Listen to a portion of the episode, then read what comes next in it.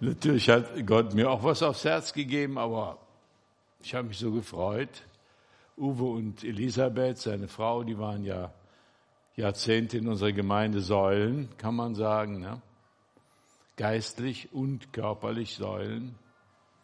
Die sind jahrzehntelang aus Grevenbruch hier hingefahren, jeden Sonntag und nicht nur jeden Sonntag. Bis sie dann nach Aachen gezogen sind, ne? nach der Rente oder nach der Arbeitszeit. Und äh, ja, wir haben zusammen auf der Straße gestanden, vor vielen, vielen Jahren mit Olaf, Uwe und haben das Evangelium verkündigt auf vielen Plätzen hier in Aachen und in, in, äh, in Düren auch, ne? in Düren. Ja, das war eine wunderschöne Erweckungszeit damals unter jungen Leuten, die war ja auch weltweit. Und äh, insofern freue ich mich, dass es Uwe, Uwe gut geht, trotz mancher schmerzhafter Erfahrung. Und äh, ja, wir erleben im Leben manche schmerzhafte Erfahrungen. Ne? Hat er ja eben gesagt. Paulus hat den Thessalonichern äh, gesagt, nicht ohne Verfolgung. Ne?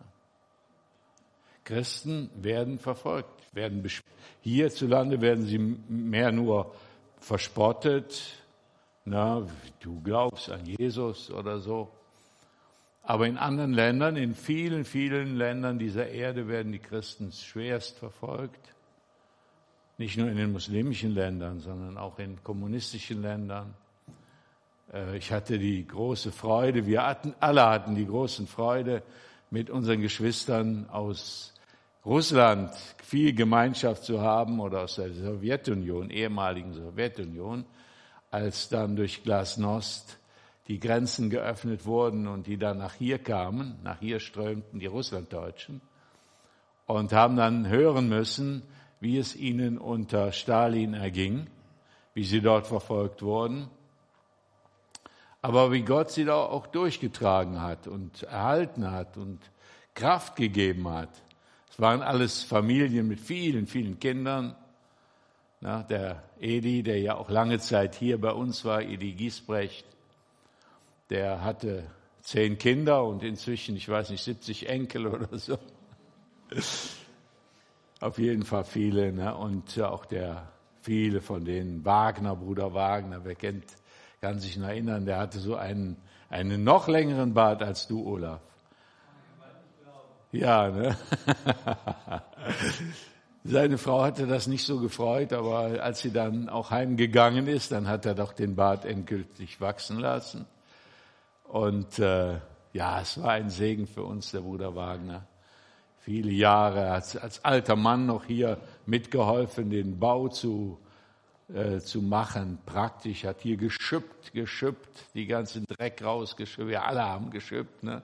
außer die paar Facharbeiter, die wir hatten, der Volker und verschiedene andere, die haben dann mehr gemauert. Ne? Und wir waren dann zum Schüppen da und zum, zum Müll weg, wegbringen. Haben wir alles mehr oder weniger selbst mit der eigenen Hand gemacht, was ihr hier so seht.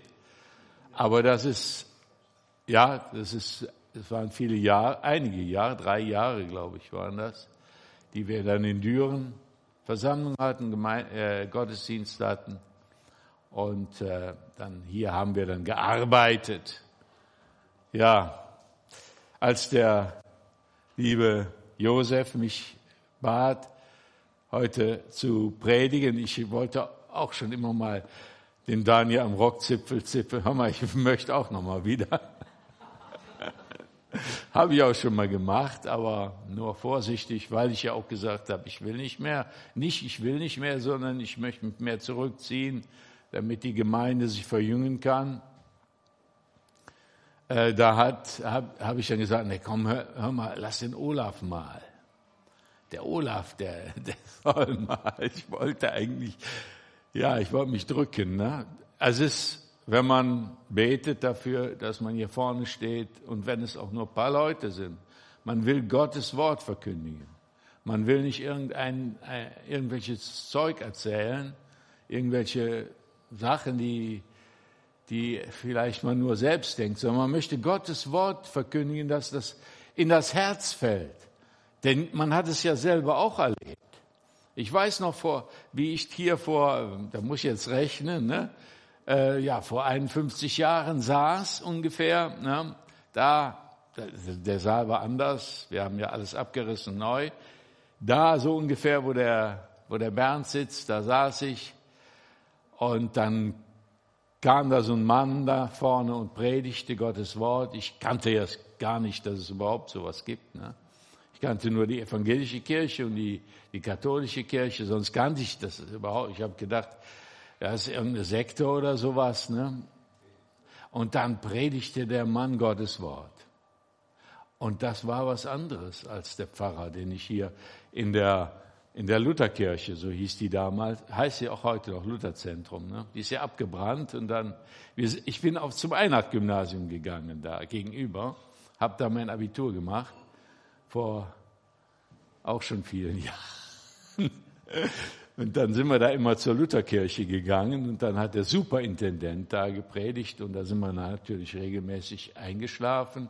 Später, als wir größer waren, sind wir auch nicht mehr gegangen. Aber am Anfang, ihr müsst zur Kirche gehen, ne? Ihr müsst zur Kirche gehen. Das war damals noch so. Ja, und das war was anderes. Das war Gottes Wort, was wir gehört haben hier. Durch den alten Bruder Gerhard Krüger, durch de, von dem ich hier ein Buch habe. Äh, zu Anfang, als der Ukraine-Krieg anfing, da kam der Olaf oder wir haben telefoniert oder er hat mit mir gesprochen, hat gesagt, hör mal, könnte das sich auf die Weissagung beziehen, die, in, die der Bruder Krüger, Bruder Gerhard Krüger, kurz nach dem Zweiten Weltkrieg in einem Gesicht hatte über Russland. Und ja, habe ich gesagt, ich weiß es nicht, ich glaube eher nicht. Ne? ja, also, aber da müsste schon innerhalb Russlands irgendwie so eine Revolution stattfinden. Und äh, ja, das ist ja jetzt auch, ich weiß nicht, wie, was da wirklich ist, keine Ahnung. Na, weiß wahrscheinlich gerne, vielleicht auch nur ein, ein Trick, um sich aller Feinde zu entledigen. Ne? Ähm, jedenfalls, ich lese euch das mal vor, was der Bruder Krüger gesehen hat. Ich weiß nicht, ob es sich so entwickelt, aber wenn es sich so entwickelt, also die Zeugnisse, die hier in diesem kleinen Büchlein stehen, ich habe es nochmal gelesen, ist gewaltig, wie Gott reden kann. Und wir haben es ja auch alle erlebt, wie Gott reden kann. Ne, Im Kleinen, nicht so in groß, großen Sachen. Ist gewaltig. Also mir kamen die Tränen jedes Mal hier, wenn ich das gelesen habe, wie Gott in das Leben eines Menschen wunder. Ist nur ein kleines Büchlein. Wir müssen das wieder neu aufleben, legen, habe ich dem Horst gesagt. Das ist nur ein kleines, aber so wunderbar, so wunderbar, wie Gott reden kann. So, und jetzt kommt das hier, wo sind die Russen? Muss ich mal gucken, wo, wo die Russen denn sind.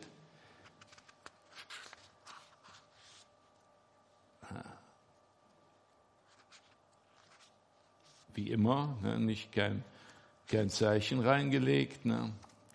Gibt es doch gar nicht vorne Inhaltsverzeichnis, hast du recht, ne? Findex. Wo, wo sind die Russen? Wo sind wir das hier?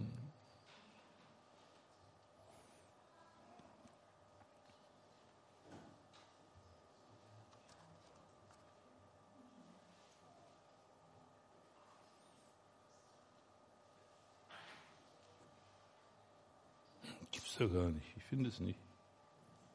Ist doch eben ja.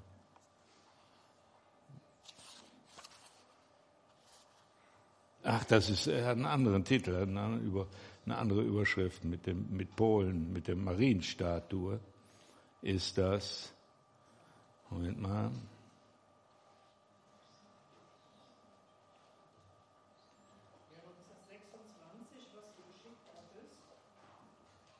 Ja, 26. Ja. Ach, da ist es, 26. Ja, gut. Weil das hat einen anderen, anderen, äh, noch eine andere Überschrift. März 46 begannen die ersten Auswanderungen der Flüchtlinge nach Kanada und den Vereinigten Staaten. Als Grund Überbevölkerung, Arbeitslosigkeit, Heimatlosigkeit und auch Angst vor den Russen. Das war damals sehr verbreitet hier. Dem Einbruch des Ostens in den Westen. Die Geschwister meinten es aufrichtig und solche, die des Russen wegen Europa verlassen wollten. Unsägliches Leid hatte so viele getroffen. Oft weinten wir zusammen. Dann gingen wir auf die Knie und suchten Trost in Gott. Manche befassten sich auch mit der Zukunft des zerteilten Deutschlands, mit Polen und weiteren, dem weiteren Osten. Werden wir zurück in die alte Heimat? Werden die Polen kommunistisch werden? Wird Deutschland wieder in einen Staat vereinigt? In jenen Tagen sah ich in zwei Träumen Folgendes. Über Deutschland erschien die Überschrift Herbst 49. Dann sah ich Polen. In der Mitte des Landes erhob sich eine gewaltige Marienstatue, umgeben von mächtigen, unübersehbaren Volksmassen. Die Menschen standen mit erhobenen Händen. Ihr Blick war nach der Marienstatue gerichtet.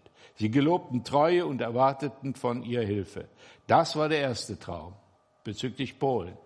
Und tatsächlich, Polen hat ja dann auch einen Papst gestellt ne? und ist ja auch sehr katholisch. Nun machte ich mir Gedanken über Russland und fragte, was wird mit Russland werden? Eines Abends, als ich mich im Gebet befand, wurde mir ins Herz gegeben, dass ich in der Nacht Antwort auf meine Frage bekommen werde. In jener Nacht sah ich mich im Traume ostwärts des Kaspischen Meeres. Ich war allein. Mir schien, als ob ich lange Zeit keinen Ausblick gehabt hätte. Spähend schaute ich über das Meer nach dem anderen Ufer. Da, erblickte ich amerikanische, englische, französische und andere Soldaten in Ruhestellung und rief hinüber, wo sind die Russen? Oder wo ist der Russe? In den Kirgisensteppen kam die Antwort zurück. Daraufhin erwarte ich und schrieb den Traum nieder. Im Herbst 49 wurde Ost- und Westdeutschland als Republiken ausgerufen, jede für sich, also keine Vereinigung. Trotz Kommunismus blieb und bleibt Polen Anbeterin der Maria. Sie ist ihnen die Königin des Kron der Krone Polens. Es kommt der Tag, wann Russland aufhören wird, als Sowjetunion zu existieren. Das ist ja geschehen. Ich blieb im Lande und wirkte weiter mit dem Funde, das Gott mir gegeben hat, ohne mich mit der Politik zu befassen. Denn es ist sehr leicht, Sklave der Nachrichten, Sklave der Zeitungen, Sklave politischer Redner und politischer Einrichtungen zu werden. Er hat uns auch immer gewarnt, hat gesagt, lest, lest nicht so viel Zeitungen und hört nicht so viel und guckt kein Fernsehen und so. Ihr wisst das ja alle. Ob das so geschieht, Russen jenseits dem, in der Kirgisensteppe, wir wissen es nicht. Er hat das so gesehen. Die meisten seiner Weissagungen sind erfüllt worden. Wir haben es ja gesehen, damals war ja die Sowjetunion noch sehr stark, als er diese Gesichter hatte und auch als er das aufschrieb. War es noch noch nicht abzusehen. Glasnost war 1983 in, äh, in, da in Brasilien hat er es geschrieben. Und äh, ja, es war, hätte keiner wissen müssen, dass Russland, dass die Sowjetunion zerfällt und sie ist zerfallen. Und ja, was jetzt passiert, wir wissen es nicht. Wir wissen, dass wir als, glaube ich, enthalte mich den politischen Äußerungen, der politischen Äußerungen, weil er hat es hier auch geschrieben, da ist so viel Wirrwarr. Keiner von uns weiß, wer was macht, wer was wirklich macht, was wirklich Wahrheit ist. Wir haben eine Wahrheit. Und da wollen wir jetzt drin lesen. Gott hat mir ein Wort gegeben aus dem, ja, aus dem Petrusbrief. Thessalonicher hatte ich auch vor. Ich hatte eine Zeit lang Thessalonicher vor. Aber wir sind momentan in unserer abendlichen Bibellese, zu der, zu der ich jeden einlade. Wir sind in Zoom jeden Tag um 19.30 Uhr. Seit drei Jahren. Bis auf Sonntags. Sonntags machen wir mal Pause. Und manchmal fehlt der eine oder andere auch. Seit drei Jahren. Und dann sind wir manchmal zu zweit, zu dritt, die Roselin, wo ist die? Heute nicht da, wahrscheinlich in Zoom. Die ist auch immer da. Und so weiter. Guido kommt auch manchmal mit rein. Und die Rosa aus Köln war auch lange Zeit mit dabei. Jetzt ist sie sehr beschäftigt mit ihrem Kind. Und ja, wir, ich habe auch gedacht, wenn die immer dazu kommt, wenn so zwei alte Herren da über das Wort Gottes reden. Das ist auch nicht gerade das Beste. Ne, so habe ich auch manchmal gedacht. Ja, gut, wir wollen aber jetzt zum zweiten Kapitel des ersten Petrusbrief gehen.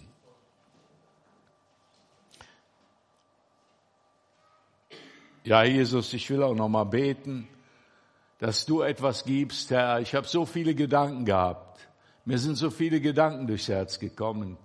Und Herr, dass du was gibst, was, was irgendwie ins Herz fällt, was, was den Menschen trifft, Herr. Ich danke dir dafür, dass du mich leitest und führst. Amen. Ja, der Brief, das will ich jetzt nur mal kurz sagen, der ist an die Gemeinden dort in der heutigen Türkei. Na, das ist also tatsächlich, die kann man nach vorne gucken. Das sind diese Landschaften Pontus, Galatien, Kappadokien, Provinz Asien, Bithynien. Das ist die heutige Türkei im Prinzip, muss man sich auch mal bedenken. Und äh, zwar ist das an Menschen, die dort zum Glauben gekommen sind und schon lange im Glauben sind. Also keine Neulinge, sondern die schon lange zum Glauben gekommen sind.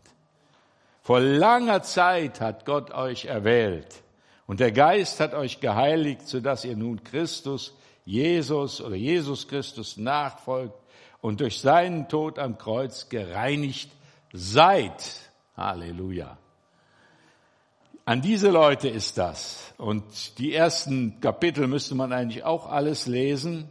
Ich wollte es nur nicht so machen wie der Priest jetzt, lest euch das mal alles 20 Minuten durch oder 10 Minuten, sondern ich habe mir gedacht, Sie, ich fange jetzt mit dem zweiten Kapitel an. Trennt euch deshalb von aller Bosheit und jeder Form von Betrug. Entscheidet euch gegen alle Heuchelei und Eifersucht und Übel, Eifersucht und üble Nachrede. So wie ein Säugling nach Milch schreit, sollt ihr nach der reinen Milch, dem Wort Gottes, verlangen, die ihr benötigt, um im Glauben zu wachsen und das Ziel der Erlösung zu erreichen.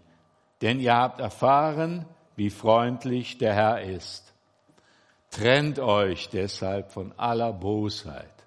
Es haben ja manche in der Geschichte der Christenheit versucht, sich zu trennen. Ne? Ihr kennt die Geschichte oder die meisten kennen so ein bisschen von der Geschichte des Mönchtums. Ja? Wir finden die Idee des Mönchtums nicht im Neuen Testament, weder in den Evangelien noch auch im Alten Testament, höchstens so ein bisschen bei, bei Elia könnte man so ein bisschen, aber er war ja kein Mönch. Ja? Aber im Neuen Testament findet man die Idee äh, des Mönchtums nicht.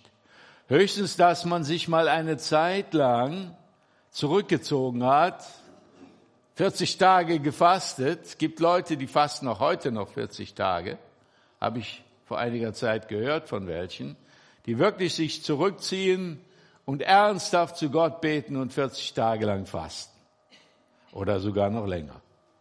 Bis Gott ihnen wirklich begegnet bis sie etwas mit Gott erlebt haben. Und die allermeisten, die das gemacht haben, von denen ich das gehört habe, die haben tatsächlich auch viel mit Gott erlebt. Vor allen Dingen haben sie sich selbst auch erlebt. Man erlebt auch immer wieder großenteils sich selbst. Na, man, seine eigenen Gedanken, seine eigenen Dinge.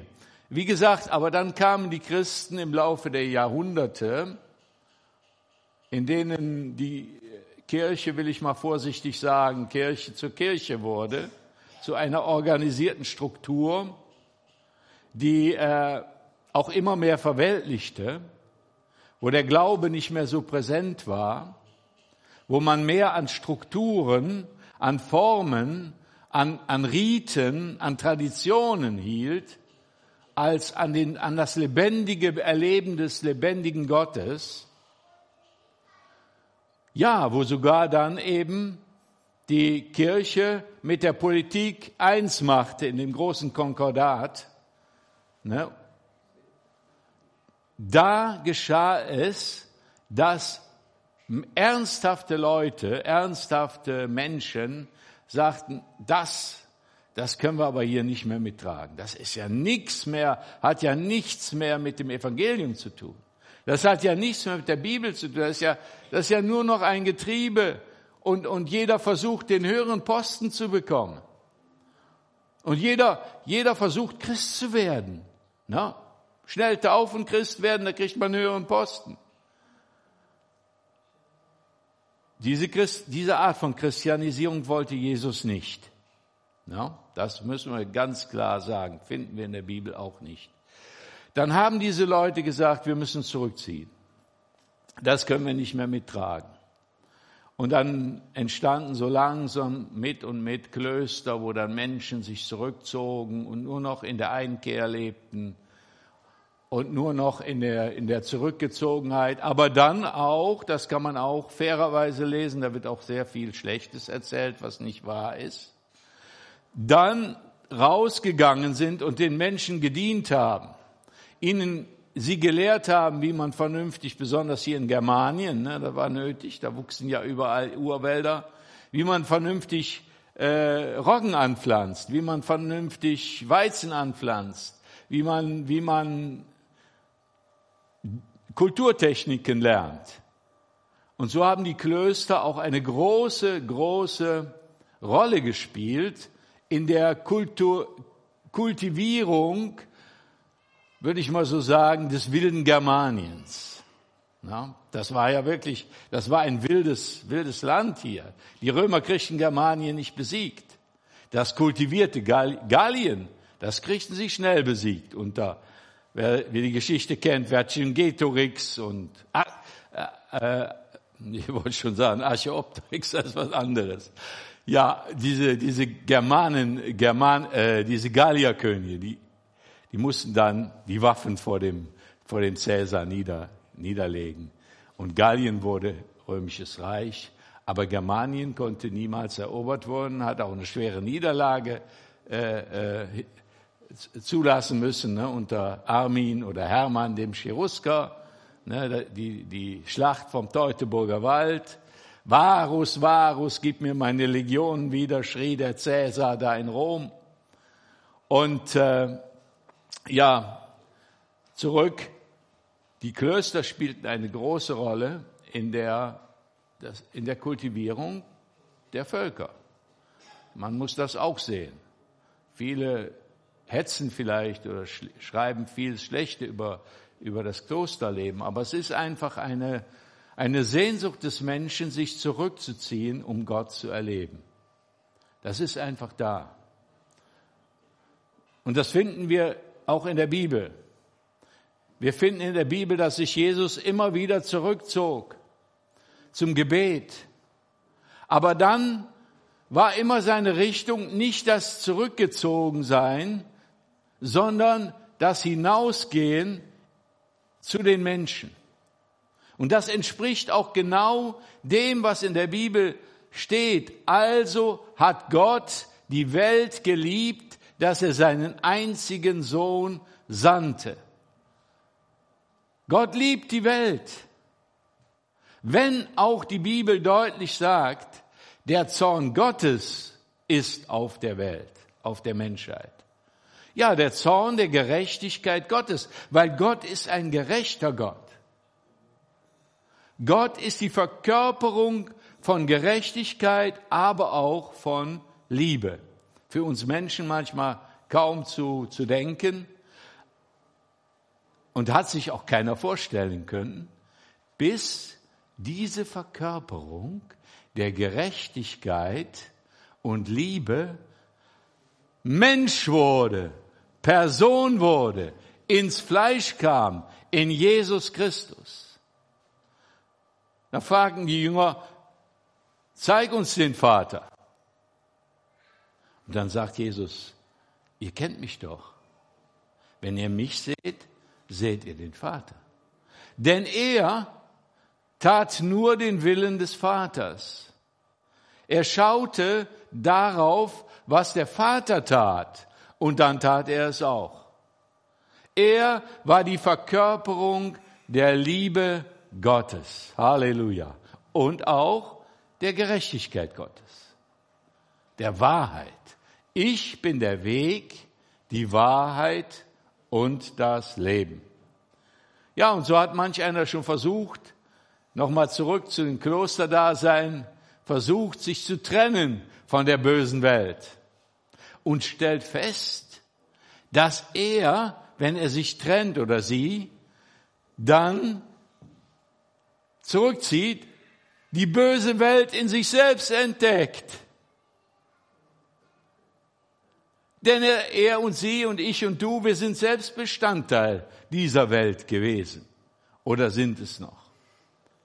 Entweder gehören wir Christus oder wir gehören diese Welt, dieser Welt.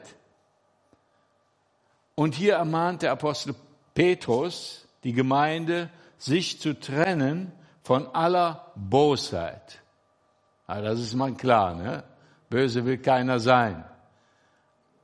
Aber es gibt viel, so viel Bosheit, so viel, so viel Schlechtigkeit im menschlichen Herzen, das kann man sich gar nicht vorstellen.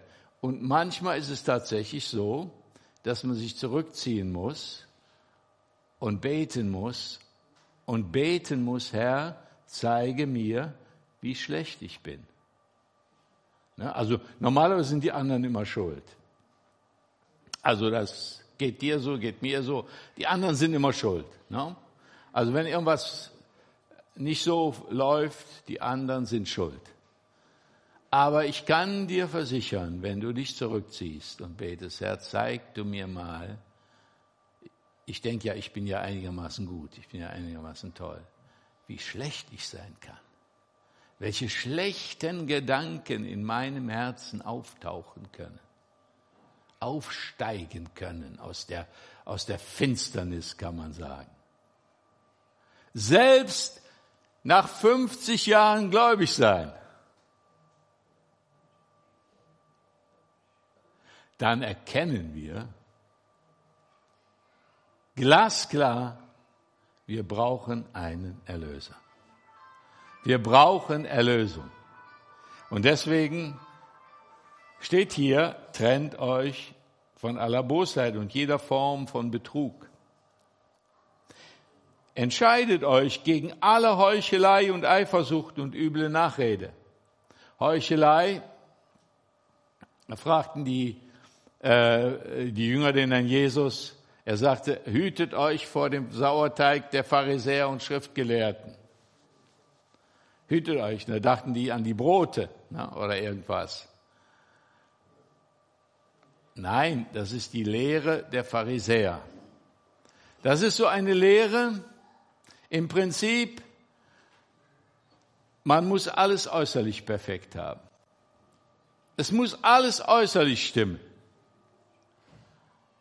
Man muss immer der, der ideale Gläubige sein.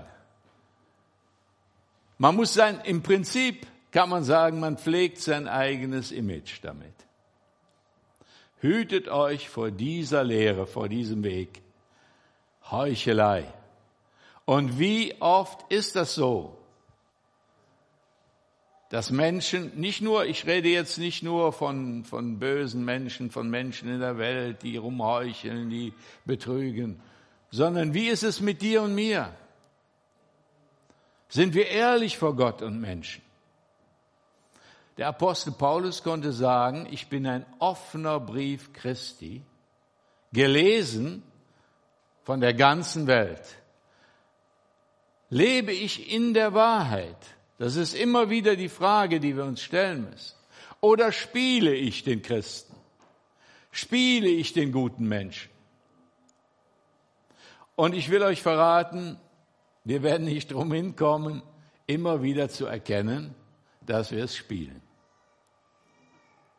Dass wir ganz schön in der Lage sind zu schauspielen. Dass wir tolle Schauspieler sind, jeder von uns ohne Schauspielschule.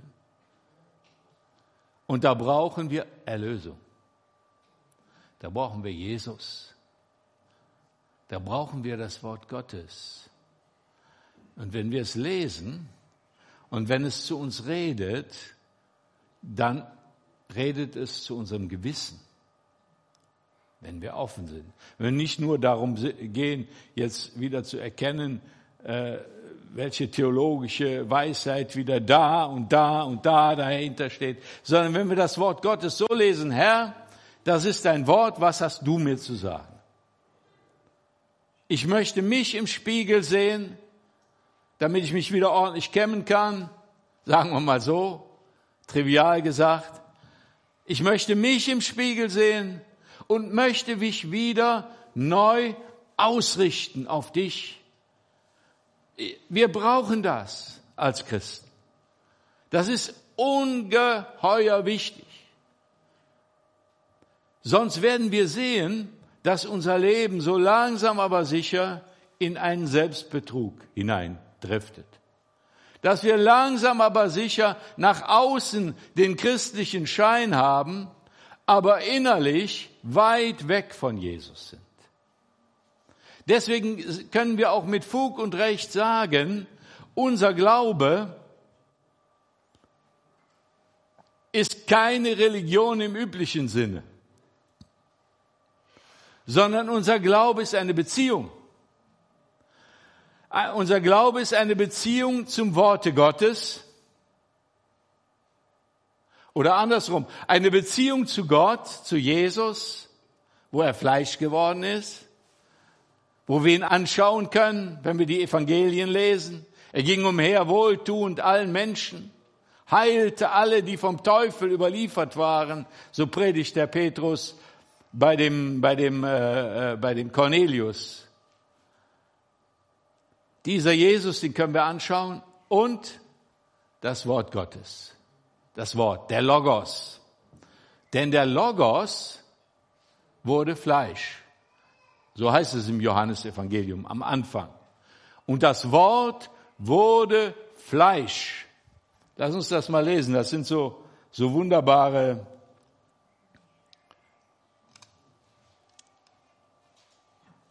Wunderbare Worte. Johannes 1, Johannes Evangelium Kapitel 1.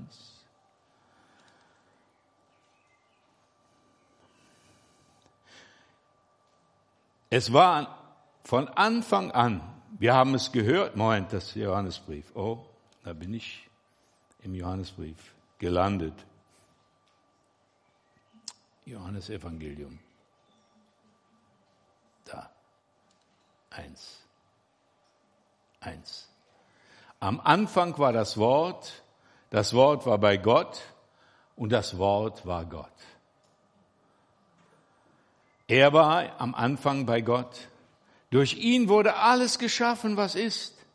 Es gibt nichts, was er, das Wort, nicht geschaffen hat. Das Leben selbst war in ihm. Und dieses Leben schenkt allen Menschen Licht. Das Licht scheint in der Dunkelheit und die Dunkelheit konnte es nicht auslöschen. Gott sandte Johannes den Täufer, um allen Menschen von dem Licht zu erzählen, damit durch ihn alle daran glauben. Johannes selbst war nicht das Licht. Er war nur ein Zeuge für das Licht. Der, der das wahre Licht ist, das alle Menschen erleuchtet, sollte erst noch in die Welt kommen. Doch obwohl die Welt durch ihn geschaffen wurde, erkannte die Welt ihn nicht, als er kam. Er kam in die Welt, die ihm gehört, und sein eigenes Volk nahm ihn nicht auf. All denen aber, die ihn aufnahmen und an seinen Namen glaubten, gab er das Recht, Gottes Kinder zu werden. So, bis dahin. Und jetzt wieder zurück zum zum Petrus, zum ersten Petrus.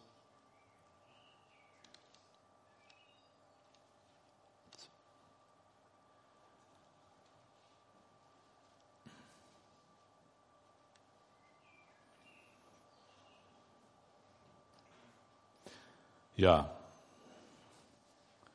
So wie ein Säugling nach Milch schreit, sollt ihr nach der reinen Milch, dem Wort Gottes, verlangen. Die ihr benötigt, um im Glauben zu wachsen und das Ziel der Erlösung zu erreichen. Denn ihr habt erfahren, wie freundlich der Herr ist. Und da müssen wir uns fragen, wie ist es denn mit uns? Wenn wir mal so einen Säugling sehen, der Bries und die anderen, die machen ja die Erfahrung, ne? was will der immer? Der will immer trinken, ne? Der will immer Muttermilch trinken. Gab ja mal eine Zeit, kann ich mich noch erinnern, vor vielen Jahren, da hat man gesagt, Muttermilch wäre nicht so gesund und so weiter. Da haben sie alle Beba genommen. Inzwischen weiß man wieder neu, dass Muttermilch die beste, die beste Ernährung für Säuglinge ist. Ne? Und ja, sogar für, für Erwachsene muss man wirklich sagen, Muttermilch ist.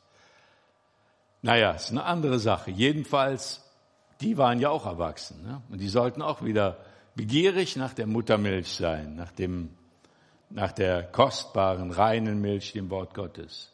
Und ich will mal so sagen, wenn du in Not kommst, wenn du in Schwierigkeiten kommst und hörst vielleicht sogar und liest viele Predigten aus dem Internet oder irgendwo anders und Meinungen und der eine meint dies und der eine meint das und du kommst ganz durcheinander und weißt gar nicht mehr, was sollst du jetzt glauben, dann kann ich dir raten, ich habe es praktiziert und praktiziere es bis heute.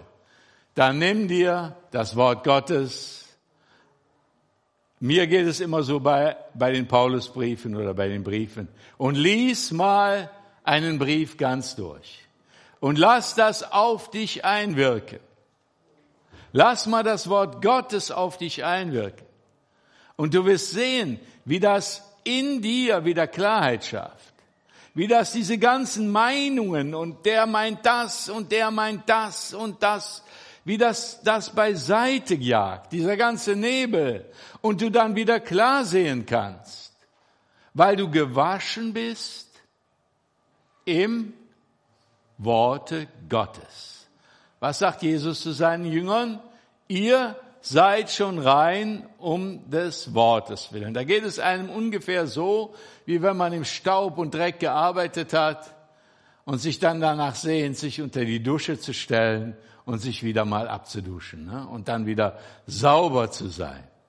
Richtig sauber. Und das Wort Gottes, das reinigt dich nicht nur äußerlich, sondern das Wort Gottes reinigt dich innerlich vor allen Dingen. An erster Stelle. Im, bei Gott geht es immer von innen nach außen, nicht von außen nach innen. Das reinigt dich und nordet dich wieder ein und gibt dir wieder Ausrichtung für dein, für deine, für dein Leben. Und du kannst wieder kraftvoll aufstehen und kannst wieder freudig Gott loben und preisen.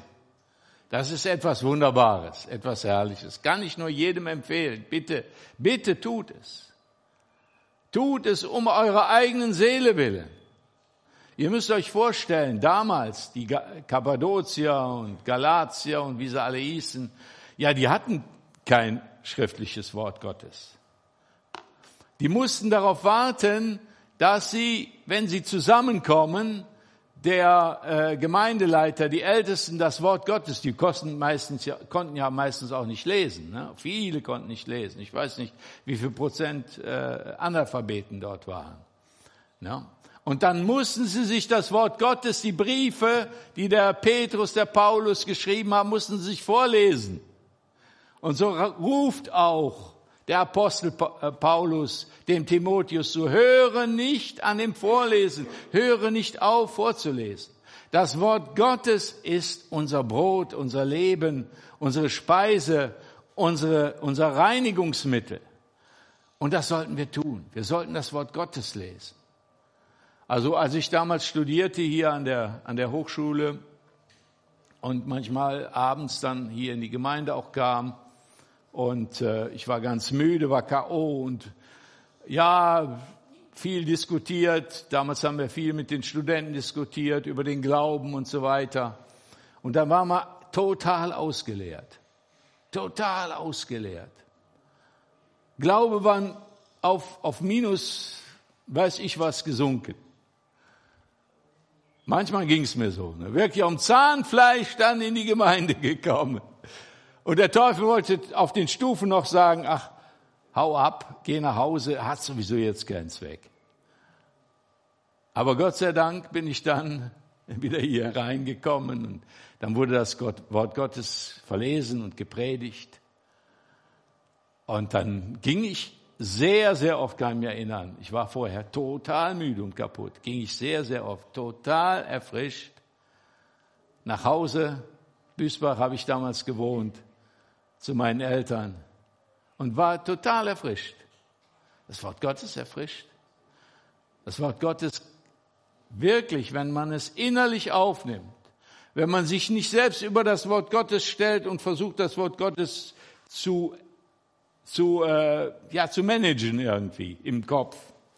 Na, ist ja oft so, macht man ja. Aber stell dich mal unter das Wort Gottes und lass das Wort Gottes, die, die Worte Jesu, die Worte über, du kannst eigentlich alles aufschlagen von der Bibel.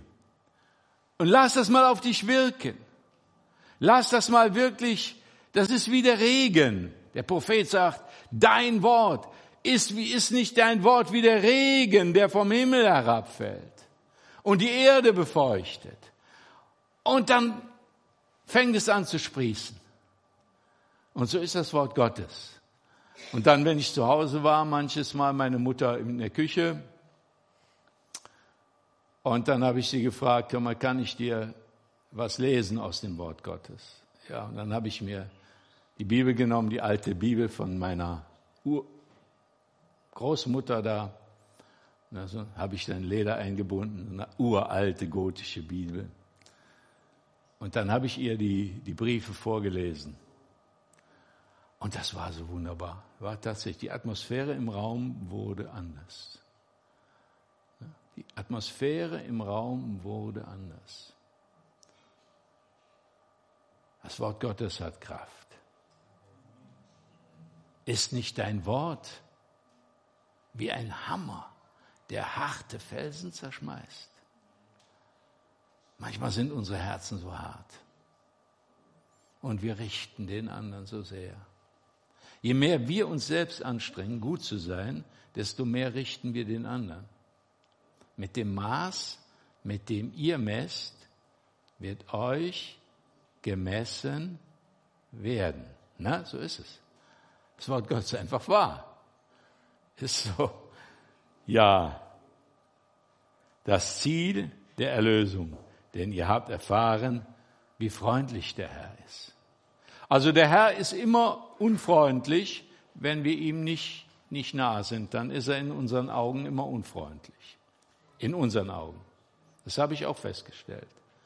Also je mehr wir uns, je mehr du merkst, dass du dem Herrn misstraust oder so, dass in dir eine Härtigkeit auch gegen, gegen Gott, gegen Jesus aufkommt. Das ist ein guter, ein guter Lackmusstreifen, kann man sagen, um zu erkennen, wie weit du von Jesus entfernt bist. Wir müssen nah an Jesus kommen.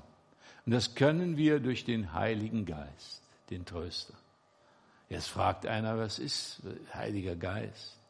Ja, weißt du, der Heilige Geist, das ist die Person, die schon lange bevor du gläubig bist, so ein Verlangen in dir erzeugt. So ein Verlangen, Mensch, ich müsste mein Leben ändern. Mensch, ich müsste ein anderes Leben führen.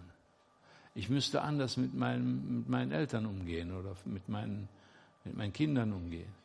Das ist diese Stimme in deinem Herzen, die sagt, hör mal, Olaf, Gernot, ja, wir waren ja alles solche, solche Typen, die rumgeirrt sind, ne? kann man wirklich sagen. Aber in uns war eine Stimme. Wir brauchen was anderes. Wir brauchen Erlösung. Wir brauchen wir brauchen was, Danilo. Ne? Das ist der Heilige Geist. Und wenn du dann gläubig wirst und wiedergeboren, wie wir jetzt gelesen haben, wiedergeboren wirst, dein Leben kompromisslos Jesus übergeben und sagst, ich bin jetzt nicht mehr der Steuermann meines Lebens, sondern du, Herr Jesus, du bist mein Steuermann und sonst keiner, auch nicht der Gernot und nicht der Joachim und keiner, sondern nur du, Herr Jesus. Wisst ihr, in der Gemeinde, da haben wir keine Pyramidenstruktur. Wir haben zwar Prediger und Älteste, die so ein bisschen aufguck, aufpassen über die Gemeinde und die tatsächlich, so sagt die Bibel, auch sogar irgendwie Rechnung geben müssen für das, was sie tun. Aber wir haben nicht so eine äh, Pyramidenstruktur, sondern jeder ist vor Gott selbst verantwortlich. Jeder öffnet oder schließt sich selbst die Tür. Wir haben ja von unserem lieben Anche gehört, die Tür ist offen. Ja, die Tür ist wirklich offen. Der Himmel ist offen. Sag, weißt du warum? Weil Jesus gestorben, gekreuzigt. Darum. Darum ist der Himmel offen. Aber wir sind oft verschlossen. Und wir müssen uns oft zurückziehen. Und es kommt uns dann so vor, als wenn wir ganz laut klopfen müssen. Jesus hat es schon lange gehört. Bis wir es glauben. Wisst ihr, im Reich Gottes, im, im, im Christentum, geht nichts ohne Glauben. Nichts ohne Vertrauen. Gar nichts. Und Werke ohne Glauben und ohne Liebe sind nichts wert. Die sind nichts wert. Die sind sogar kontraproduktiv sind schlecht, wir bilden uns dann was ein. Wer im, im Christentum dürfen wir glauben, Halleluja. Und Glauben ist tatsächlich das, was jeder kann. Das kann selbst einer, der nicht studiert hat. Der kann oft viel mehr glauben als Leute, die ihr, ihren Kopf mit Universitätswissen gestopft haben. Der kann sogar viel mehr, das kind, kindgemäßer, kindlicher. Wenn ihr nicht werdet wie die Kinder, sagt der Herr Jesus, dann könnt ihr das Reich Gottes nicht sehen. Werden wir doch wieder in diesem Sinne, in diesem guten Sinne, nicht kindisch, sondern kindlich. Werden wir doch wieder einfältig, einfach. Und nehmen wir die vernünftige Milch Muttermilch des Wortes Gottes auf in unsere Herzen. Das wünsche ich uns allen. In unserem ganzen Glaubensleben. Das brauchen wir, bis wir alt und grau sind. Wer jetzt auch schon 75, ne, drei Viertel schrieb der Bernd, drei Viertel, 100 Jahre, ne? Das ist schon eine Menge. Kommt mir aber noch nicht so vor, muss ich ehrlich sagen. Manchmal, ja, doch, manchmal komme ich auch, mir, mir auch vor wie der Alemann von Alemannia. Nein, also Gott will uns in jeder Stufe unseres Lebens nahe sein. Wir brauchen diese Nähe. Wir brauchen die so unbedingt. Und er ist nur ein Gebet von uns entfernt. Ein Glaubensgebet. Na, wenn, wenn du dann gelesen hast, oh, dann hab ich gebetet zwei Stunden, hab gerungen und hab gebetet im Wald. Ne? Das ist mir, das ist ja so gewesen, haben wir gemacht. Ne? Oder irgendwo, wo wir gebetet haben. Und dann habe ich den Herrn erlebt. Ja, aber das war nicht das laute Schreien und das, das Beten im Wald oder so, sondern es war der Moment, wo mein Herz wirklich kindlich war wo ich loslassen konnte, wo ich den ganzen Kram hinter mich lassen konnte.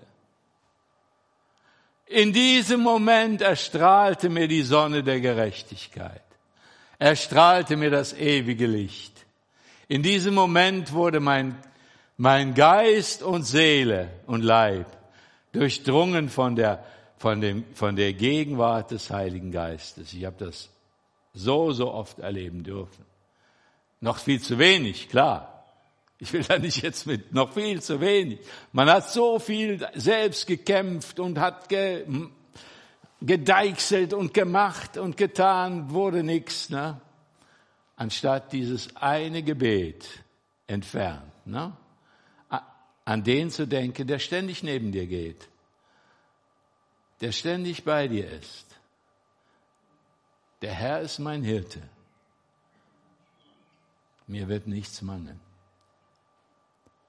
Ja, wir werden, ich will jetzt kein Christentum im, im, auf Rosen, eher auch auf Dornen. Ne? Also es gibt schwere Kämpfe, unter uns sind Geschwister, die haben schwere und schwerste Kämpfe auch in ihrem Leben schon hinter sich. Scheidung und ach, Zerbruch von Familien und alles Mögliche erlebt. Ne? Aber sie sind wieder zu Jesus gekommen. Und dadurch sind sie nicht verbittert. Dadurch sind sie frisch geblieben. Halleluja. Wer gepflanzt ist an den Wassern, ne, der ist gepflanzt an den Wassern. Sein Blatt verdorrt nicht. Lass uns so dem, uns gegenseitig ermahnen, ermuntern, ne, wie der Uwe das richtig gesagt hat. Das ist keine Ermahnung so in dem Sinne, sondern ja, ist auch eine Ermahnung, ernste, klar, aber es ist eine Ermunterung. Es ist eine Hilfe. Ja, das, ich wollte ja noch viel, ach, was wollte ich alles noch predigen? Über den Stein, über den Stein, den die Bauleute verworfen haben über was ein Grundstein ist, wie der ausgerichtet wird und so weiter und so fort, auf der das ganze Haus baut. Ein anderer kann, einen anderen Grund kann man nicht, nicht legen als Jesus Christus. Na, das ist der Grund jeder christlichen Gemeinde, jeder Christengemeinde. Nicht christlich, so rot, rötlich, christ, christlich. Nein, jeder Christengemeinde, sagen wir es mal so. Aber wir wollen ja nicht an Worten hängen. Ne? Es kommt ja nicht auf das, auf das Wort an, auf den Namen da. Es kommt auf das Sein an. Ja, wollen wir aufstehen, wollen wir beten?